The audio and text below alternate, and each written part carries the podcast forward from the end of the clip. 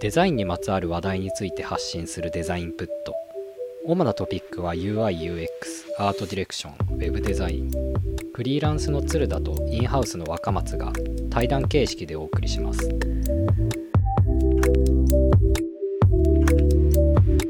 こんにちは。こんにちは今回から一押しを別エピソードとして切り分けることにしたんですよね。はいはい。その方が更新頻度も保てるし、一回一回のエピソードが短くなるので、一押しで紹介したやつあれどこだっけっていうふうに探すのも、リスナーさんからしても使い勝手良くなるのかなっていうふうに思でっすかて。ねはいはいというわけで今日は一押しの回なんですけど、はい若松くんからいきますえっ、とそうですねじゃあ僕からいきましょうかはい。お願いしま今パッとそういえばって思いついたやつがあるんですけど、すはい。あのスラックの UI が結構変わったじゃないですかあ、確かに新しくなりましたね。いかがですかうんなんかシンプルに。なんかチャンネルがはい。あのグルーピングできるようになったじゃないですかああ、え、その機能まだ使ってなかったです。チャンネルがグルーピングできるようになったんだ。はいチームスみたいな感じだね。あれ使ってないですかうん、使ってそっかあない。の案件ではどちらかというとうん。スラックじゃないやつ使ってるんでしたっけいや、もう95%スラックなんだけど、あ本当ですか、うんどの案件でも こあれグルーピングされてないわ。あ本当ですかうん いや結構そうですなんか案件ごとにこうチャンネルがあって、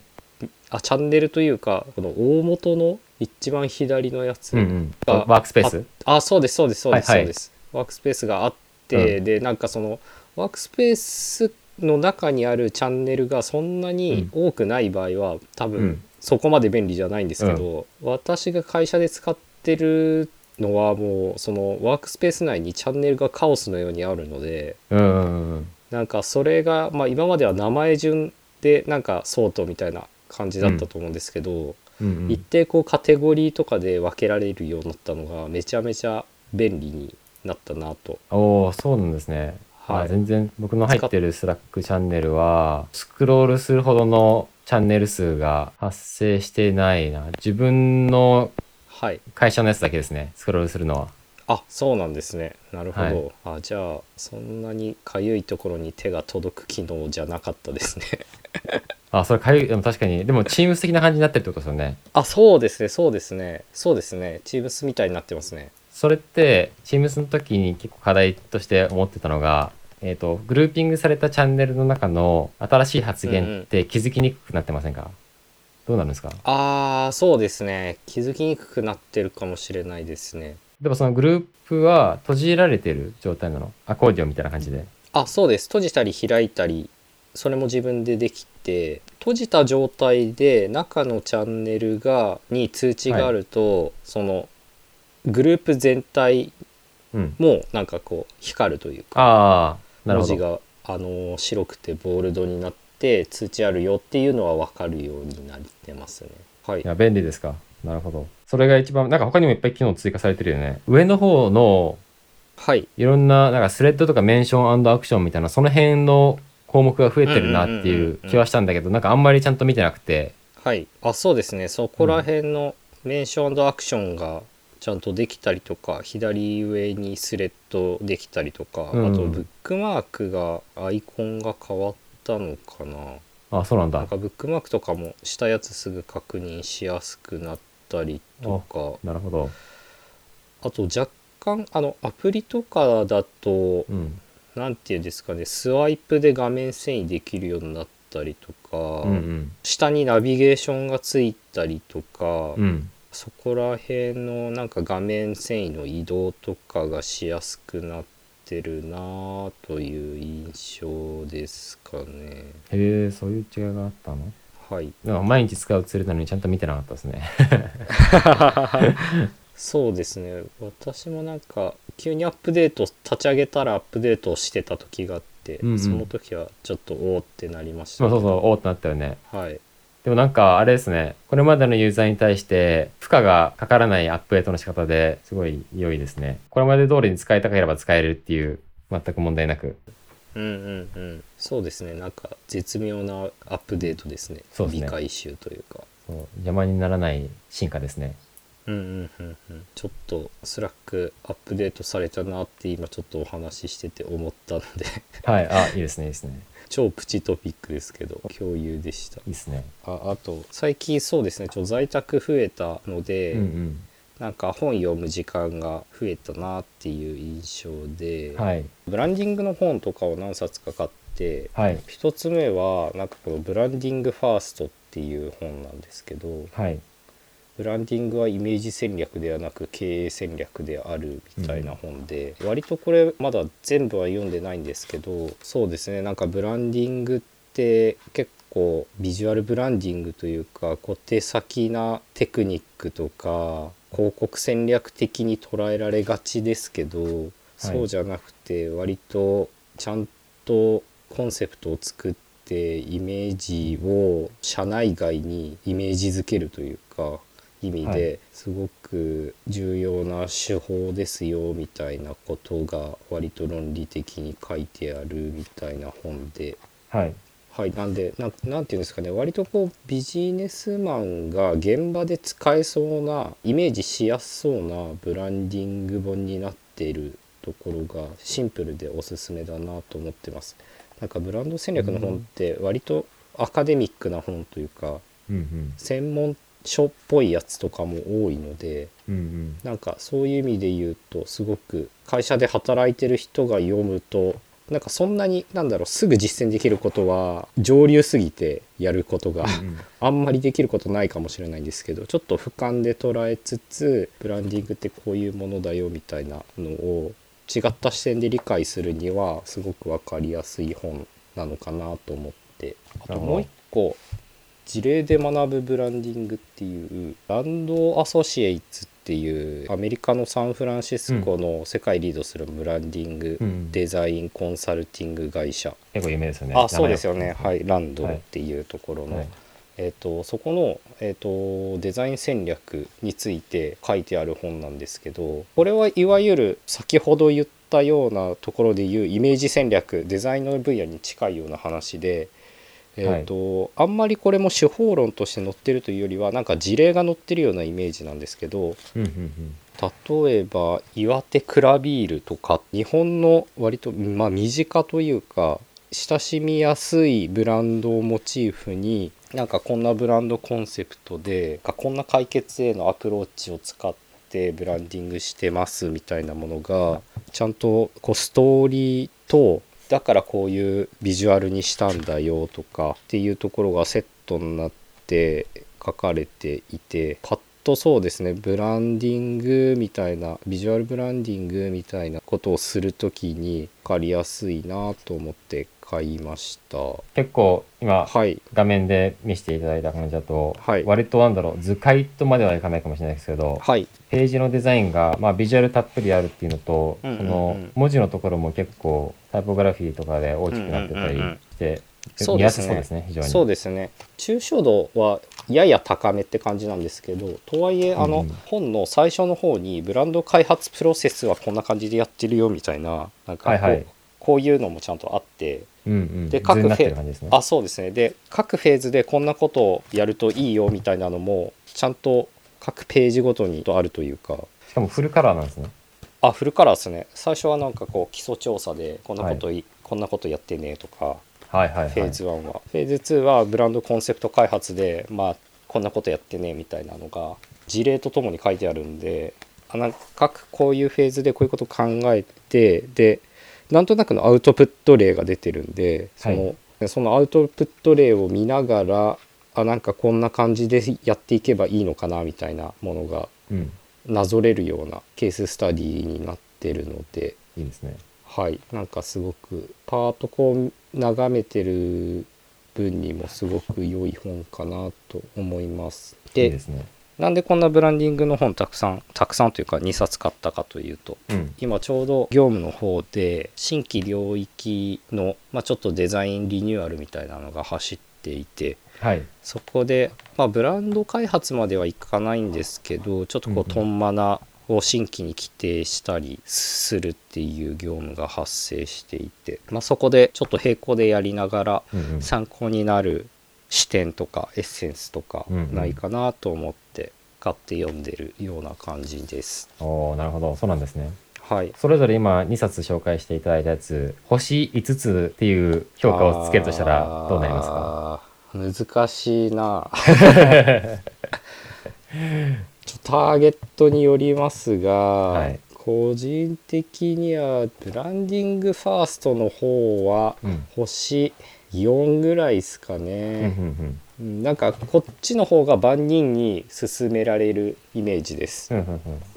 デザイナーじゃない人たちにもで。ランドーの方はどちらかというとデザイナーとしてはその前半のプロセス開発がもっと細かく書いてある本とかがあった方が嬉しい気がしていてはい。で後半の事例はそうですねなんかそもそもブランディングってどういうものなんだっけっていうのがこれもよく分かってない人が見た方がもしかしたら分かるのかなっていう気がするので。うん。そういう意味では我々みたいなこうデザインの知識とか経験がある人からするとはい。イメージしてたのとちょっと違うかもしれないですねうん事例で学ぶ。っていう意味でまあ3.5ぐらいですかね、はいはい。3.5、そっちの方が低いんだ。なるほど。見てる分には面白いんですけどね、うんうんうん。そうですねちょっとまとめ方あ結構その取り扱ってるその事例とかも大きく複数ページ割いて紹介してるのがうん7個ぐらいあって、はい。曜開き2ページで紹介してるのが十何個ぐらいあるんですよほうほで全部でそう20個ぐらい多分事例が載っていてう。うん。でそうですねそれが多分いろんな幅が見れるみたいな意味ではすごく良いんですが、うん一個一個の密度みたいなのがやっぱそんなに重くないのでああ、なるほど。まあそんなにこう濃度が高くないみたいなところはあるかもしれないですね。うんうんうんその黄色い方をちょっと見てみたいなと思いました、僕でも。えっ、と、事例で学ぶブランディングの方ですね。うんうんうんうんうん結構あの事例としてはあの渋谷のスクランブルスクエアが載ってたりとか、はいあの新しいものが載っていて、うんで出版されたのも多分今年の3月、うん4月か4月25とかでついこの間なので、ええ買うなら今が一番旬と確かいにう確かかに。そうです ね。はい、いい時期なのかなとは思っています。うーんあとまあじゃあざっとなんかこんな事例載ってるよっていうとこの紹介で言うと、うエネトピアっていう事業を再創造するブランディング鳥取ガスの会会社なんですかねとかあと日経 BP、はい。はい、のロゴとかがなんかリニューアルされてるらしいんですが、なんかそれの事例とかあと日建グループの事例とか、うんうんあと小田急グループエネオス、はいキッコーマンの、まあ、ロゴリニューアルみたいなところとか流山市のブランディングとか、はいあと日本郵政プリンスホテル明治うん。モルテン海外でいうとシトロエンの車とか、エティハド空港インジェクトホープ、うんボルビうッんうんクうんみたいなこの辺りが載ってますので、はいなんかさらっと見てても結構事例紹介系の本ってまあその著作権とか権利問題でちょっとかゆいとこに手が届かない系の事例がうんみたいなやつが多かったりとか、逆にこう事例がちゃんとしすぎてると値段が異様に高かったりするんですが、うんうんまあなんかそういう意味ではバランス良いのかなっていう気も今見ててしました。値段は、えー、とこの事例で学ぶ方は2800円プラス税はい。先ほどのブランディングファーストの本は1680円プラス税っていう感じです、はいはいはい。ありがとうございます。いえいえ他にも本自体は結構いろいろ買っていて、うんちょ今更タイポグラフィーの勉強ちゃんとしようと思って、ほうタイポグラフィーシリーズのこのこれ知ってますなんか11えっとあもう111213巻ぐらいうんのうんうん持ってはないけど、やつ見でたことあるよ。はいでこれがやっぱすごく各章各号にそのテーマについてのことが凝縮されて載ってて、うんうん割と良いなぁと思ってますこれタイポグラフィーの11巻のオーブン書体を使いこなすでまあオーブン書体の本は結構世の中にあるので、うん他にもっといいやつあるなっていう感じではあるんですけどこの12番の和文の本文書体っはい。ていう号とかは、まあ、有名なフォントうのん違いとか特徴みたいなのがざっと一覧で見れたりとか和文書体の歴史っていうんですかねどういう順番でできてきたかとか、どの会社会社会社でいいですかね、そのいいんじゃないはい、フォント作るところで、えっとどう派生してきたかみたいなものが図で見れるようなのがあったりして、えー、それは面白いね。はい、なんかそのちょっと歴史遡って勉強したりしてる人には理解が早くて良いのかなって思ってます、うんあ違った13巻のタイポグラフィー辞典の方にそれ載ってますね多分書体の歴史みたいなおーことかねおー面白い。その全体像すげえいいっすね。あそうこの全体像すごく良くてそうなんですよなんでえっ、となんかどこがどうなんか影響を受けてこうなってんだなみたいなのが、えっ、と自分の頭の中で整理しやすいので、うんうんうんその辺とかもおすすめですでこれ僕中古で買ったんですけど、全部 Amazon かなんかの、は今もうす数百円とかで買えるのでそれ買おうかな。はい、なんか結構多分人気あるやつは高くてそれでも、うんうん定価自体売られた時2000円とかなんですけどうんうん。と2000円切るような価格で手に入ったりするのでコレクションがてら買ってみるのはすごくおすすめだなと思いましたいいですね。もうはい。以上そんな感じですかね ?OK。じゃあ、はい若松くんが、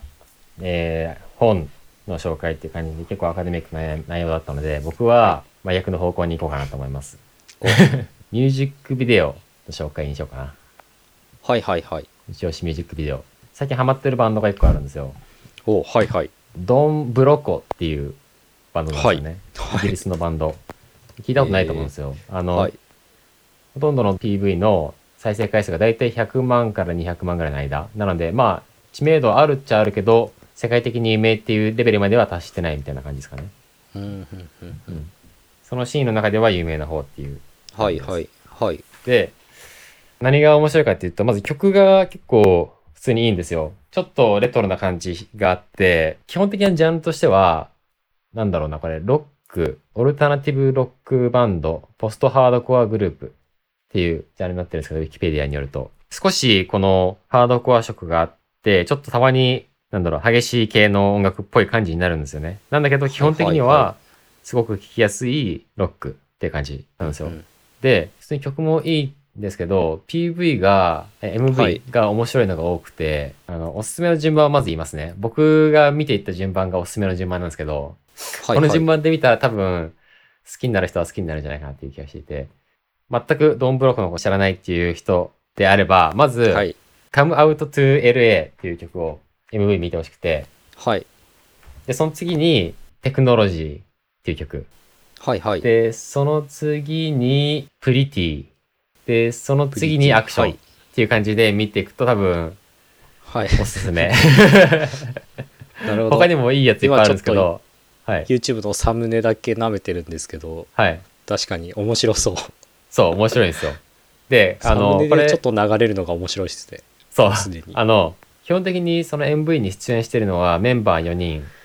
プラうス、ーんはい、えーっと、大体毎回出てくるエキストラの人たちなんですよね。なんで、同じクルーでやってうんて、うんうんうんうんでストーリーがつながってたりつながってなかったりするんですけどそれぞれが面白くて多分今、うんまあ僕が言った順番ってあのリリースされた順番とは違うんですよねだから多分リリースされた順番に見るのが一番ストーリー的には理解できるんだろうけど僕の意図としてはあの先にメンバーの顔を覚えてもらった方がいいかなと思ってうんその先の順番にしました、でなるほどでそれぞれ今紹介したやつは全部同じ制作会社が作ってるんですよねなんていうところか忘れたけどなんか映画っぽいんですよ映画っぽいんだけどストーリーがちょっと面白くてでちょっと意味不明なところもあったりしてうーんうんうん例えばそのネタバレしない程度に言うと最初の「Come Out to LA」ってやつは曲名で言うとあの LA においでよみたいな感じの曲名なんですけど、うんうん MV 始まった瞬間にその撮影をしてるんですよね MV のある曲の MV を撮影してて はいそれで突然トラックみたいなバンがそこの撮影現場に突っ込んできて、でそのボーカルが惹かれて死んじゃうんですよね。はいはいはい。で、それで監督が、ああ、もう俺の人生終わったわ、みたいな、これで、これはもう全部終わりだ、みたいな感じで、はい落ち込んでるところに、はい。そのマネージャーっぽい感じの人がはい寄ってきて、い、やいやいや、まだ終わりじゃないよとかっつって、LA にいい友達がいるんだって言って、すごい怪しい人なんですね。で、それで、そっから曲が始まるんですけど、はい。でその死んだボーカルが LA に連れてかれて、うんうん。で、なんか何かしらの処置を受けてるんですよ。で、その間に、はいはいその他のバンドメンバーは、そのボーカルが気に入らなかったみたいで、めっちゃ喜んでるんですよね、死んだことに 対して。で、ボーカルなしで、あのドラマーのやつがメインボーカルに変わって、うーでん。それでライブをやってるんですけど、うんうんで。そこに突然、えっとサイボーグ化したボーカルが突入してくるんですよ。ほはい、でそれでサイボーグとしてまたバンドに加入するみたいなう。なるほど。感じのストーリーなんですけどその後のなんかいろいろ表現が面白くて、なるほど。え、それって、はい、なんか曲と連動してるんですか曲と連動したらそれがすごいんですよ。あそうなんですそうね。曲と連動ししてるのがちすょっごとくてネタバレっぽくなっちゃったらあれでいすやけどいやいや大丈夫大丈夫 大丈夫ですか全然うんおーそれはすごいですねそう。特にとにかくそのはい。どの曲も曲とめっちゃ連動しててその歌詞が一語一句連動してるってわけではないんだけどはいはい。ところどころでめっちゃ合ってるんだよねうん歌詞の内容と言ってることが起こってることがすごい親和性が高かったりあうとーん音とその画面の切り替わるタイミングとかいろんなアクションとかセリフみたいなところが連動してたり本当にそこが上手にできてるなっていう感じでえでもう一個ー、ちょっそうとなんですね。あらすじ紹介したいのがはあい。のピリティってやつ3番目に見てほはしいいですけどはいはい。はい。あじゃあごめん先に2番目のやつをちょっと簡単に紹介するとはいこ。れ「テクノロジー」っていう曲なんだけどはい。ずーっとスマホを見ながら歩いてる人うんうんのうん主観ビューなんですよね。うんうんうんうんうんうん。で最初そのドンブロコのライブをスマホで撮影してるシーンから始まってはい。その後宇宙人とかが UFO とかがいっぱい襲ってくるんですよねその現場に。でうんうんうん周りめちゃくちゃ大変なことが起きてるのにその人はかたくなにずっとスマホをながら歩きしてるんですよ。はいはいはいはい。インスタみたいなやつを見ながら。で、そのままずっと進んでいくんですけど、そのインスタみたいなやつに出てくるやつも面白いし、その後ろで起きてることも面白いし、みたいな。ちょ、今、いもう耐えきれず見ちゃってます。これ面白い ですよ。あ、なんかすごい、このなんだろう。ながらスマ、え、なんだっけこれなんて言うんだっけスマホを見ながら歩くことなんて言うっけあ、でも、ながらスマホとかでいいんじなゃながいらですスか、マね。ホだっけ、そう、ながらスマホを をすごい皮肉って作ってるところが面白いなっていう。うんうんうんうん。まあもう2年前の動画なんですけどね、映像としてはうん。うんうんはい、で3つ目に紹介したかったプリティはこれはベースの人の結婚式なんですよ結婚式なんですけど、その結婚式の直前にボーカルが「いやお前の嫁は俺と結婚すべきなんだ」って言ってあの、うん。はい。そのベースのやつを暗殺するんですよねあ暗殺はしてない、えー暗殺はしてないんですけど顔の皮膚を切って自分に貼り付けるんですよ、はいでそれで自分分がそいつに差し替わったっていうことで結結婚式に挑むんですよね。はいで 結婚式に登場したら誰も気づかないんですけどそのギターのやつだけが、あもう明らかに、はい明らかに顔違うんですよもう明らかに顔が 黒いことになってるんですけどはい。他の人の顔の皮膚が乗ってるんではい。で髪型も違うしなんだけど誰も気づかなくて、ギターの人だけが気づくみたいなでそ れではい。そういうストーリーなんですけどその後も結構面白いことが起きるんでちょっとぜひこれ、これグロいっすそうね。グロいグロいグロなんいかでそうそう僕このグロさもちょっと順番つけててはい。最後に紹介したいアクションは一番グロいんですよお お。一番黒いからこれはなんか突然最初これ見るとびっくりするかなと思うんであはのい最初に徐々に徐々に黒くなってくればいいかな と思ってでテクノロジーは全く黒い黒さがないんで黒さ苦手な人はテクノロジーだけでもいいかなと思いますうんうんうんうん。でそうですね。うんなるほど。はいあれ、さ、はい最後がアクアクショアンクションはいアクション。アクションはあ、これか。はいそう、はいはサイい。ボーグ化したボーカルの、えっとフィギュアの CM みたいなやつなんですけどはいはいはい。なんかこれ、日本でもこういう CM あんのかななんか僕、カナダとアメリカに子供の時に住んでたんで、はいまさにここで出てくるような典型的な子供のおもちゃの CM みたいなのをよく見てたことがあったんですよね。うーんそれをその体裁でフィギュアのやつをやってるんですけど、まあ、CM なんで、その前にあの本編の番組みたいなのがあるんですけど、そこではなんかそのサイボーグのロボットのボーカルが、他のメンバーが悪役になってて、それに追い詰められてて、で、もう絶対絶命の状況で CM に入るんですよね。で、CM の方でうんうは、んうそんの、フィギュアのおもちゃの CM になってて、子供たちが遊んでるみたいな。うんなんですけど、そのフィギュアがちょっとやばいフィギュアだっていう感じの展開になるんですけど、いや確かにはい。確かにこれちょっと子供のおもちゃじゃ作っちゃダメな感じのビジュアルが出てきますね。そうなんです、そうなんですよそう。でもしこの4つ見てすごい好きだって思ったら他のやつを見てもらうといいのかなっていう気がしまうんす。僕の中ではこの4つがトップ4ですね。うーん あ面白いっすねちょっとなんかライブ映像とかもちょっと見てみたくなりますね。そうそうそう。なんかやっぱりメンバー一人一人にめちゃくちゃ愛着が湧くっていうかう、ーんそれぞれれ個性がすごく立ってるんで、そうなんか MV がちょっとふざけてる感じだから、真面目にライブやってる映像とかめっちゃかっこよく感じですよね。 確かに確かに そのギャップがそう、ギャップが。あてか結構若いっすか若いんじゃないかな。やや若そうですよねなんかよ40とかじゃない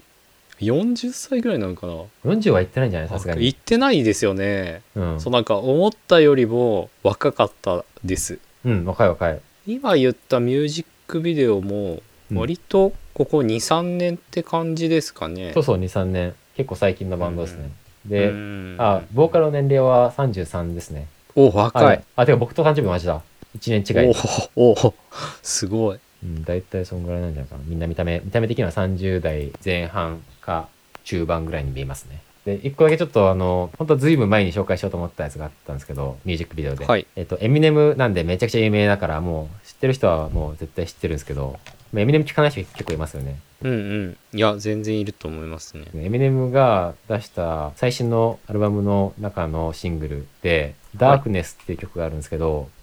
えっと、僕これ MV を見る前に最初に曲を聴いて、おお、すげえと思ったんですよ。で、はいはいこれ、和訳バージョンを見ても意味がわかんないんですけど、この凄さを何とかして共有したいんですよね。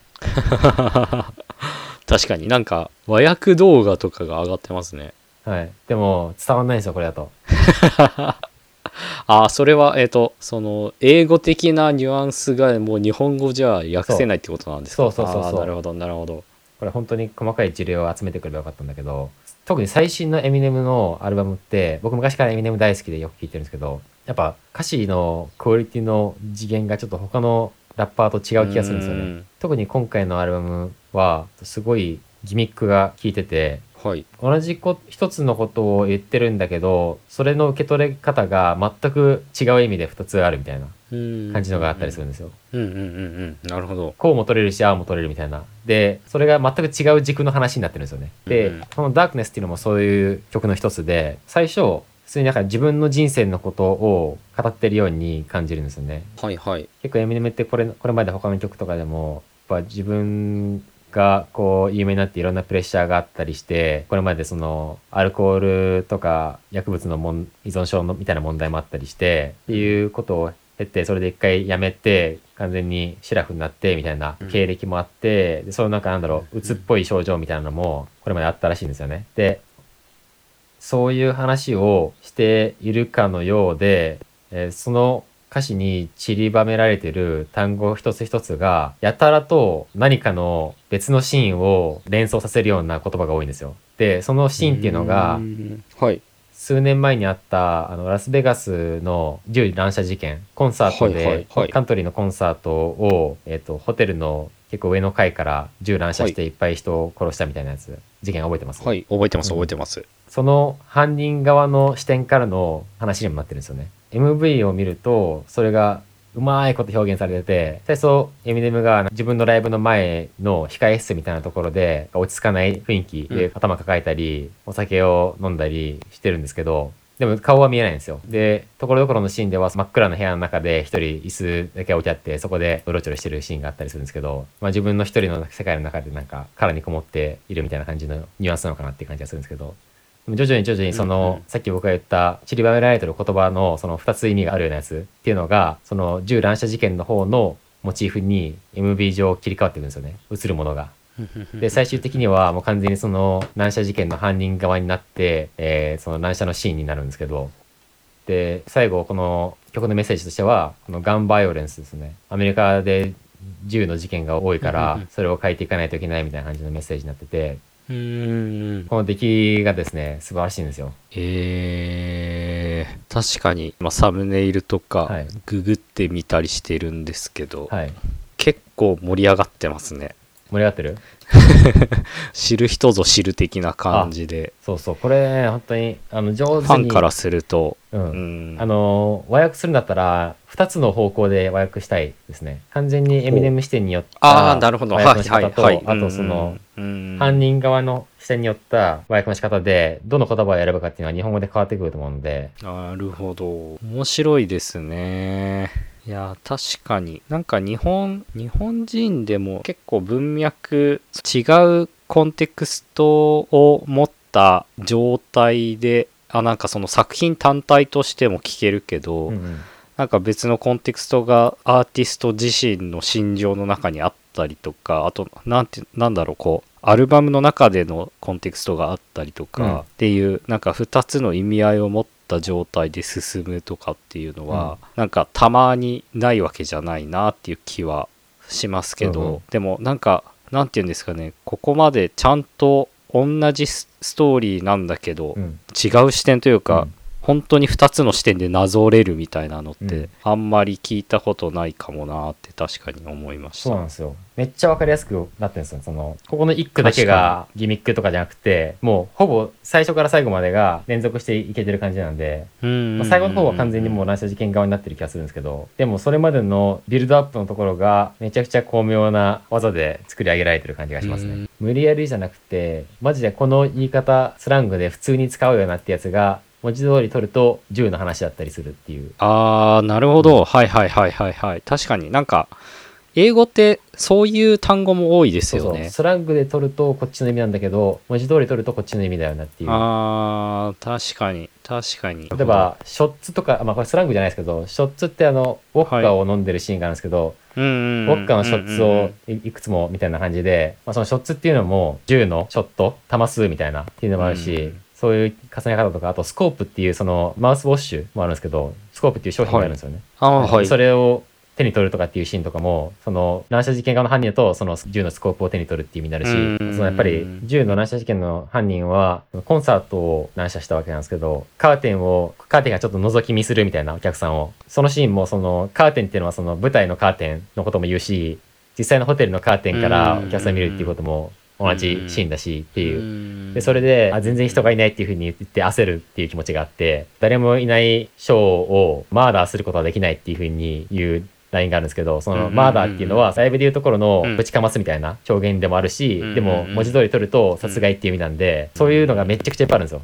うーんふんふんふんはいなるほどなるほど確かにすごく巧妙に設計されてる感じしますそうそうねなるほど、えそれっていやどうなんですかねこう作者的な視点で言うと、なんかこういう表現ってこういう意味合いとつながるなみたいなことを常にやっぱ考えてるんですかねうん、じゃないかな。なんかね、多いんだよね。他の曲も、なんか、この曲はめちゃくちゃ真面目なんだけど、他めっちゃ笑える曲とかもあって、笑えるやつも、そういうんうんう、なんか、ダブルミーニング、トリプルミーニングみたいなのがあるんですよ。 3 3つ取り方が取れあるやつもあってそれもすごい面白かったまあでもこの曲が一番長い時間こう最初から最後までずっと同じ2つの視点で分かれて話されてるって感じで他の曲は割とああそうあなんのです散りばめられてる、はいあの細々されてる感じでなんかずっと2つの視点が並行して生きてるっていう感じではないうーんなるほどなるほど、ああともう一個例はなんかマガジンっていうのもありましたねこの床には雑誌が散らばってるっていう感じのその部屋が散らかってるっていう状況を表してるのか、はいそれともあの、はい銃のマガジンのことを言ってるのかみたいなほう銃のマガジン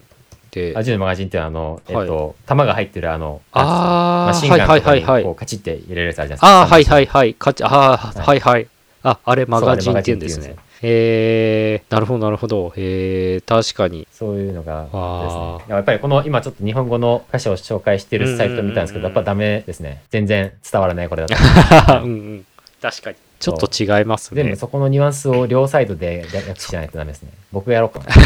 な。そうです ねぜひぜひあごめん、一個いい記事がありました。おはいえーっとですね、エミネムは新曲ダークネスが何を綴ったかっていう歌詞、はい大役っていう記事があって、この記事はちゃんと下の方に細かく書いてある。あ、本当です かじゃあ、それ紹介しておきましょうか。そうです ね。あ、これがいいですね。めちゃくちゃいい。全部書いてある。あじゃあ、ぜひ、その記事紹介しましょう。そうですね。いやこれはちょっと後でリンクを書くみたいな感じで。よし、じゃあ、今日はそんな感じですかね。じゃあ、今日はこんなところでしょうか。はい。初めてトピックスだけ切り出そすうですね回でした。はいありがとうございました。はい、お疲れ様です。お疲れ様です。